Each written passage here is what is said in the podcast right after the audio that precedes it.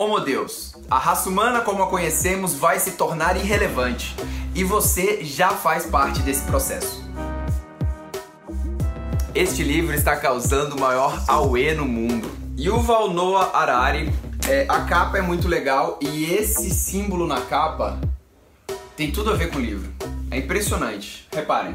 Então tá, então qual que é a premissa do Homo Deus? O Homo Deus, ele quer falar que daqui para o futuro vão existir duas novas religiões. O tecno-humanismo e o dataísmo. Só que para chegar nesse ponto, cara, você tem que ler tipo umas 350 páginas. Por quê? Porque ele vai embasar tudo o que ele vai falar sobre essas novas religiões. O livro é dividido em três partes, certo? Certo. Então tá. Então vamos falar da primeira parte do livro. O Homo sapiens conquista o mundo. Nessa parte ele vai falar que existiam três problemas que afligiam a humanidade desde sempre, que é a fome, a morte e a guerra. E ele vai falar que esses três problemas já foram superados. A gente fala assim, poxa, mas tem tanta fome no mundo, o mundo ainda está em guerra. Ok, mas já temos a tecnologia suficiente para não termos mais fome. Então por que, que o mundo passa fome?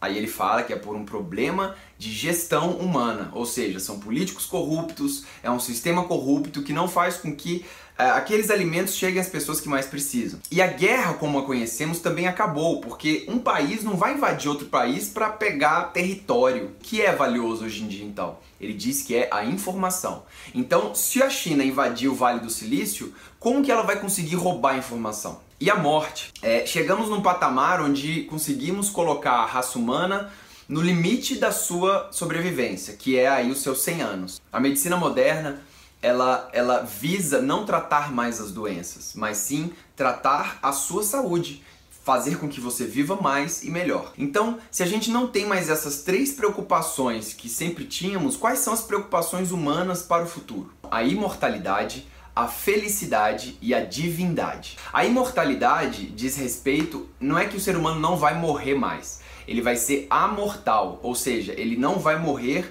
por causas naturais, né? Então o que a ciência, o que a medicina busca é que o ser humano viva 150, 200, 300 anos, né? Qual que é o limite para o ser humano viver? Então, a imortalidade é uma busca humana daqui para frente. E isso impacta várias coisas na sociedade. Impacta, por exemplo, a previdência social, né? Como que o Estado vai fazer com pessoas que vivem 150, 200 anos? A medicina já está transformando os 80 anos nos novos 50. Você vai chegar aos 80 anos bem ainda. Você vai chegar aos 160, você vai chegar aos 200. E como é que a previdência social fica?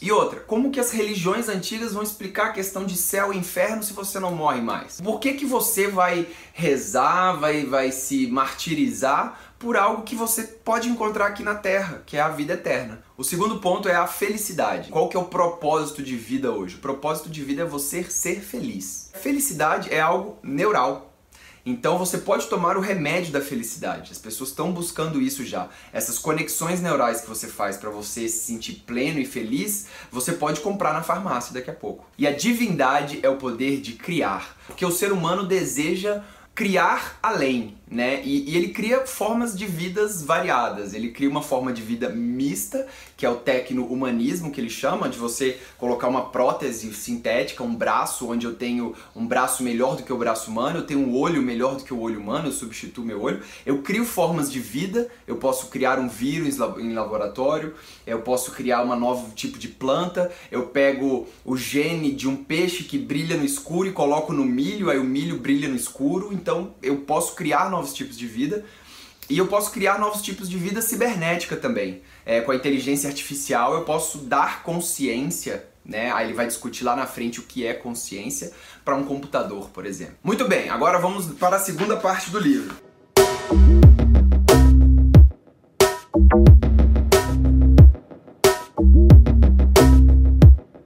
A segunda parte do livro é O Homo sapiens dá um significado ao mundo.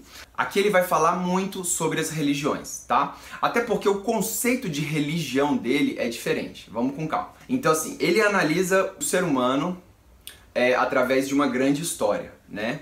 Então, ele pega os movimentos humanos desde o começo. E aí ele vai analisar a religião. Ele fala que no começo o ser humano era animista, buscávamos na natureza o significado para nossa vida, né? Então se a gente queria que aquela árvore desse mais fruto, o que, que a gente fazia? A gente pedia para a árvore para ela dar mais fruto. Se eu queria caçar um bisão, o que, que eu fazia? Eu pedia pro bisão, pô bisão, né? Deixa eu te caçar aí, por favor, né? Tipo o Avatar, aquele negócio de falar com a natureza e tal, que até tem uma corrente voltando hoje em dia a isso. Aí depois que o ser humano deixou de ser caçador-coletor e virou agricultor, a revolução agrícola, ele deixou de ser animista para ser teísta. Ele começou a acreditar em um Deus, né? Então eu chegava para a árvore, em vez de pedir para a árvore para ela me dar fruto, o que, que eu fazia? Deus, meu Deus do céu, me dê fruto. Então a gente pedia a um Deus. Curiosamente, sobre a Bíblia no começo, o Gênesis ali parte ainda de um pouco do animismo, onde a cobra fala, e aí você é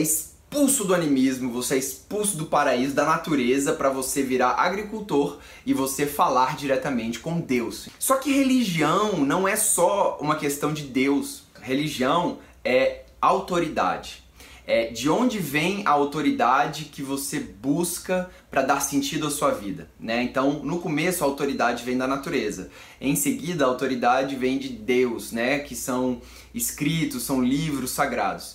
E num terceiro momento, é, na Revolução Industrial, de onde vem a autoridade? Do próprio ser humano.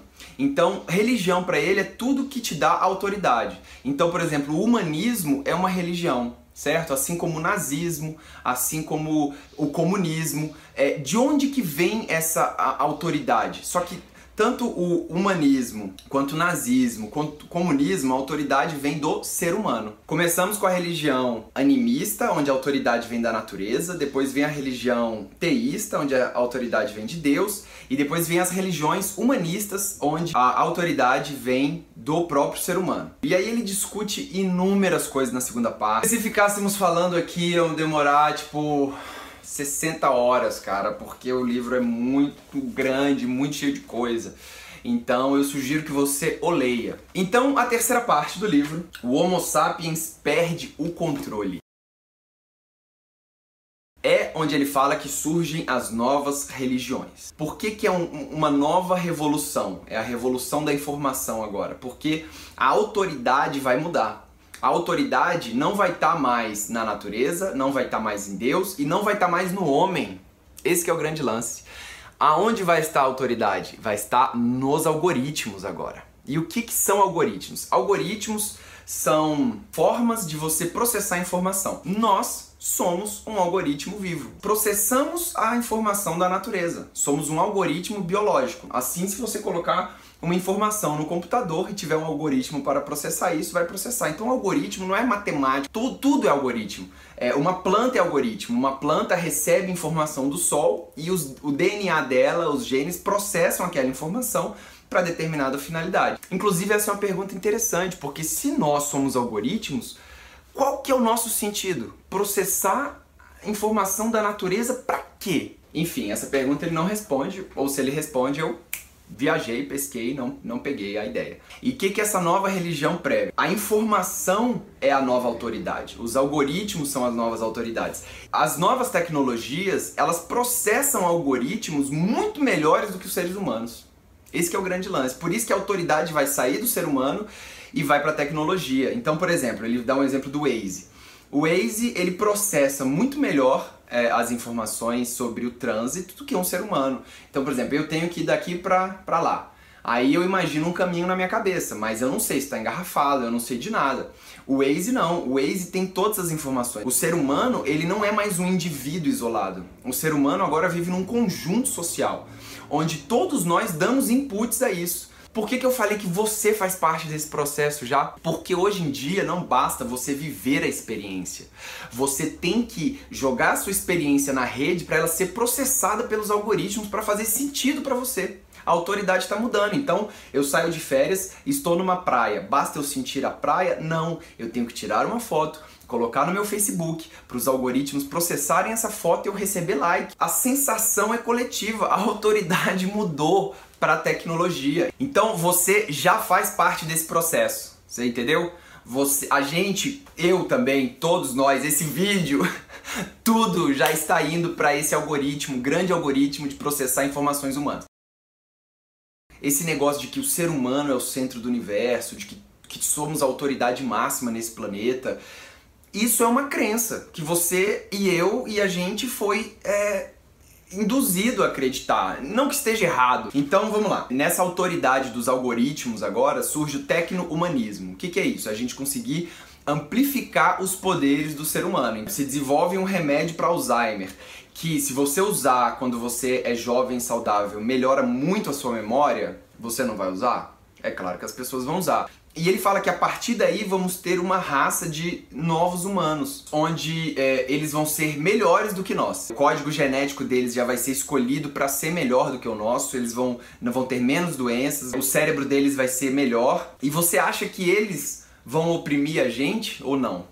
É claro que sim. É, e por fim ele fala do dataísmo. E o dataísmo é bizarro. O dataísmo é a parada mais interessante que você já leu. Porque é um sistema ético, o dataísmo. É aquilo que eu tava te falando. Vamos colocar informações no sistema e o ser humano, como indivíduo, vai deixar de existir. E o que vai ser importante é o conjunto de datas, é, é a exploração de big dados que aquilo vai trazer. E o poder vai estar onde? Na tecnologia. Então, por exemplo, o Google consegue prever com 10 dias de antecedência se vai ter um surto de gripe é, em determinada cidade só dele saber as buscas que as pessoas estão fazendo. Ele sabe mais sobre você do que você mesmo. E é aí que vem o dataísmo. Ele vai saber, ele vai te falar onde morar, com quem casar, como ser feliz o algoritmo vai cuidar da sua vida e vai cuidar da vida humana como um grande organismo para esse planeta. Galera, é isso, é bizarro, tem coisa pra caramba pra falar sobre o dataísmo. Quem leu, contribui aí, vamos conversar, de repente a gente faz um vídeo só sobre o dataísmo, que é muito bacana, e não dá mais tempo de falar porque já tem muita coisa, cara. Esse é um episódio de Ler é Verbo, foi um desafio que eu fiz no meu Facebook pedindo para pessoas me indicarem livros realmente bons. E eu escolhi sete livros, o vídeo tá aqui, você pode conferir. E vamos ler um livro por mês. O primeiro livro foi Homo Deus, e está lido e muito bom. Se você curtiu, curte, é, inscreva-se no canal, vamos ter mais vídeos aí. Vamos ler para o mês de março a viagem de Theo e voltamos a discutir aqui. Valeu, até a próxima. Fui!